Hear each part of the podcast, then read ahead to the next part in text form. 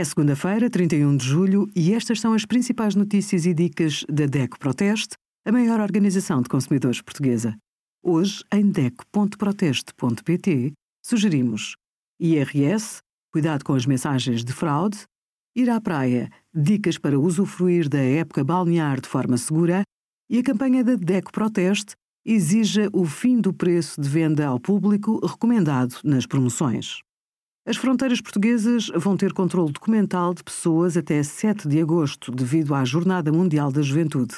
Sempre que as forças de segurança nacionais considerarem adequado, poderão pedir documentos de identificação a quem entre em Portugal.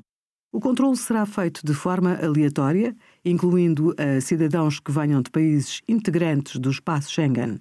A Jornada Mundial da Juventude é um evento organizado pelo Patriarcado de Lisboa. Decorre de 1 a 6 de agosto, na capital portuguesa, com a presença do Papa.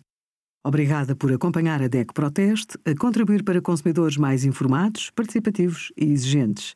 Visite o nosso site em deco.proteste.pt.